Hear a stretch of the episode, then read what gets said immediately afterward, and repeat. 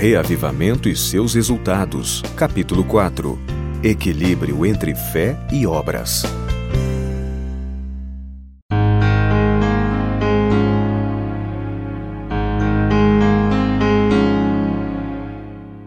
Testemunho vivo.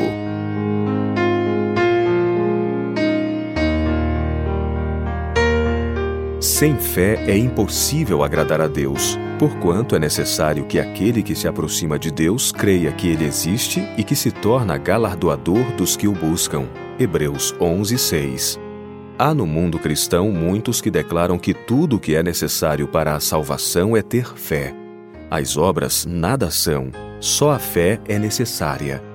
A palavra de Deus, porém, nos diz que a fé, se não tiver obras, por si só está morta. Muitos se recusam a obedecer aos mandamentos de Deus, mas dão grande importância à fé. Mas a fé tem de ter alicerce. As promessas de Deus são todas feitas sob condições. Se cumprirmos a Sua vontade, se andarmos na verdade, poderemos então pedir o que quisermos e ser-nos-á feito. Enquanto nos empenharmos fervorosamente em ser obedientes, Deus ouvirá nossas petições, mas ele não nos abençoará na desobediência. Se preferirmos desobedecer aos seus mandamentos, poderemos clamar: fé, fé, apenas ter fé. E da segura palavra de Deus virá a resposta: a fé sem obras é morta. Tiago 2:26.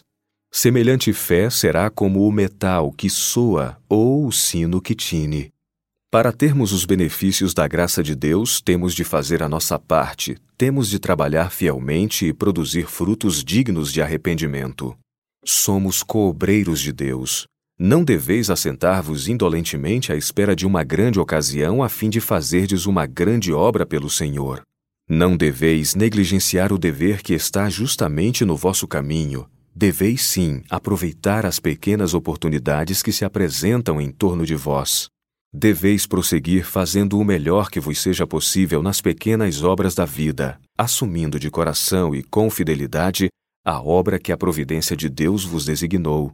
Por pequena que seja, deveis fazê-la com toda a perfeição com a qual faríeis uma obra maior. Vossa fidelidade será provada nos registros do céu.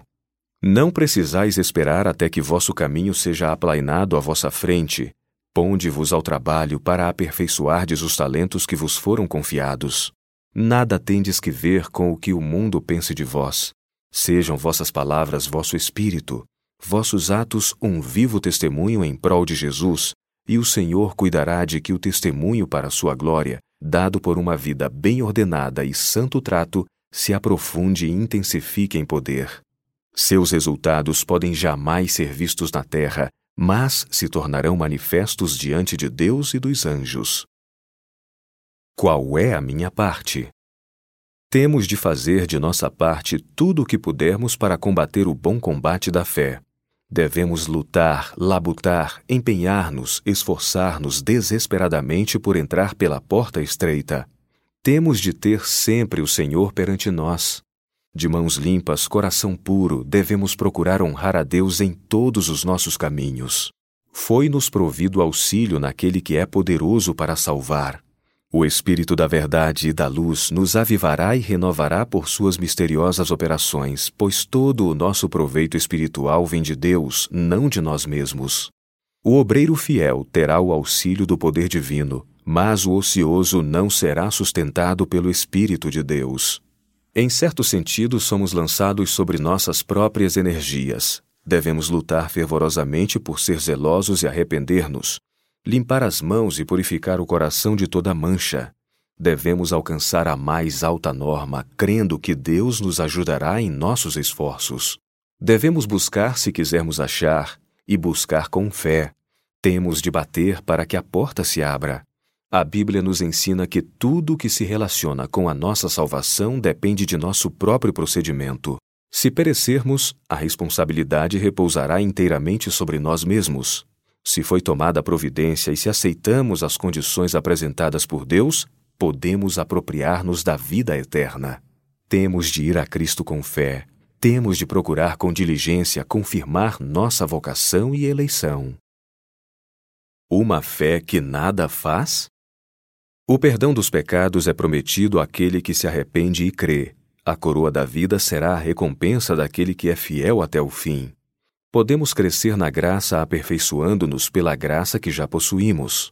Devemos conservar-nos imaculados do mundo se é que queremos ser achados irrepreensíveis no dia de Deus. Fé e obras vão de mãos dadas, agem harmoniosamente na obra de alcançarmos a vitória. Obras sem fé são mortas, e morta é a fé sem as obras. Obras jamais nos salvarão, são os méritos de Cristo que têm valor. Pela fé nele, Cristo tornará todos os nossos imperfeitos esforços aceitáveis a Deus. A fé que de nós é requerido possuir não é uma fé de nada fazer. Fé salvadora é a que opera por amor e purifica a alma. Aquele que levantar a Deus mãos santas, sem ira nem contenda, andará inteligentemente no caminho dos mandamentos de Deus. Se é que queremos ter o perdão de nossos pecados, temos de primeiro entender o que é o pecado, a fim de podermos nos arrepender e produzir frutos dignos de arrependimento. Temos de ter um sólido alicerce para nossa fé. Ela tem de alicerçar-se na palavra de Deus e seus resultados se verão na obediência à sua expressa vontade. Diz o apóstolo que sem santificação ninguém verá o Senhor. Hebreus 12, 14. Bem equilibrados. A fé e as obras nos conservarão bem equilibrados e nos trarão êxito na obra de aperfeiçoar um caráter cristão. Diz Jesus: Nem todo o que me diz Senhor, Senhor entrará no reino dos céus, mas aquele que faz a vontade de meu Pai que está nos céus. Mateus 7:21. Falando do alimento temporal, disse o apóstolo: porque quando ainda estávamos convosco, vos mandamos isto: que se alguém não quiser trabalhar, não coma também. 2 Tessalonicenses 3:10. A mesma regra aplica-se ao nosso alimento espiritual. Se alguém quiser o pão da vida eterna, esforce-se por obtê-lo. Vivemos num importante e interessante período da história terrestre. Necessitamos de mais fé do que jamais tivemos. Precisamos maior firmeza vinda do alto. Satanás está operando com todo o poder para alcançar vitória sobre nós, pois sabe que lhe resta bem pouco tempo para trabalhar. Paulo operava sua salvação com temor e tremor, e não deveríamos nós temer que, tendo-nos sido deixada uma promessa, qualquer de nós deixe de alcançá-la, demonstrando-se indigno da vida eterna? Devemos vigiar e orar, lutar com desesperado esforço para entrar pela porta estreita. Não existe desculpa para o pecado ou para a indolência. Jesus abriu o caminho e deseja que lhe sigamos as pegadas. Ele sofreu, ele sacrificou-se como nenhum de nós o pode fazer, a fim de pôr ao nosso alcance a salvação. Não precisamos desanimar-nos. Jesus veio ao mundo para trazer ao homem poder divino, a fim de que, por sua graça, fôssemos transformados em sua semelhança o melhor possível. E que mais? Se está em nosso coração obedecer a Deus, se fazemos esforços nesse sentido, Jesus aceita essa disposição e esforço como o melhor serviço do homem e supre a deficiência com seu mérito divino. Ele não aceitará, porém, os que, alegando ter fé nele, são desleais ao mandamento de seu Pai. Ouvimos muito acerca de fé, mas precisamos ouvir muito mais acerca de obras. Muitos se iludem vivendo uma religião fácil, acomodatícia, sem cruz. Jesus, porém, diz: Se alguém quiser vir após mim, renuncie-se a si mesmo, tome sobre si a sua cruz e siga-me. Mateus 16, 24. Como dois remos. Se formos fiéis em fazer a nossa parte cooperando com Ele, Deus operará por nós para cumprirmos Sua vontade. Deus não pode, porém, operar por nós se não fizermos esforço algum. Se quisermos alcançar a vida eterna, temos de trabalhar e trabalhar fervorosamente. Não nos iludamos com a afirmação muito repetida: tudo o que se tem que fazer é crer. Fé e obras são dois remos que temos que usar igualmente se quisermos romper rio acima, contra a corrente da incredulidade. A fé, se não tiver as obras, é morta em si mesma. Tiago 2,17 O cristão é homem de pensamento e prática. Sua fé fixa firmemente em Cristo as suas raízes. Pela fé e pelas boas obras, conserva ele sua espiritualidade robusta e sadia, e sua força espiritual aumenta à medida que se empenha em fazer as obras de Deus. Uma mensagem equilibrada. Sejam meus irmãos muito cuidadosos em como apresentam ao povo o assunto da fé e das obras, para que não fiquem confundidos. Que homem algum apresente a ideia de que o homem pouco ou nada tem que fazer na grande obra de vencer, pois Deus nada faz para o homem sem a sua cooperação.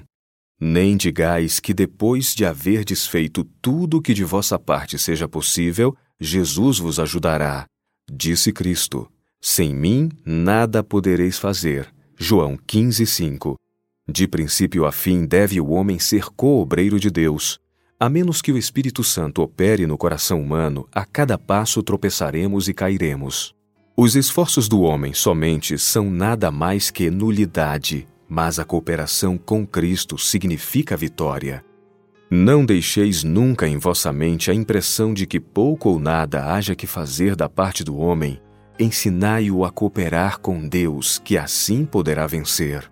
Que ninguém diga que vossas obras nada têm a ver com vossa categoria e posição diante de Deus. No juízo, a sentença pronunciada será de acordo com o que tenha sido feito ou deixado de fazer. Mateus 25, 34 a 40.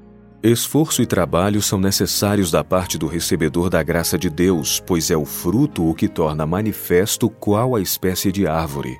Embora as boas obras sem a fé em Jesus não sejam de mais valor do que foi a oferta de Caim, contudo, cobertas com os méritos de Cristo, testificam da dignidade do que as pratica, de herdar a vida eterna.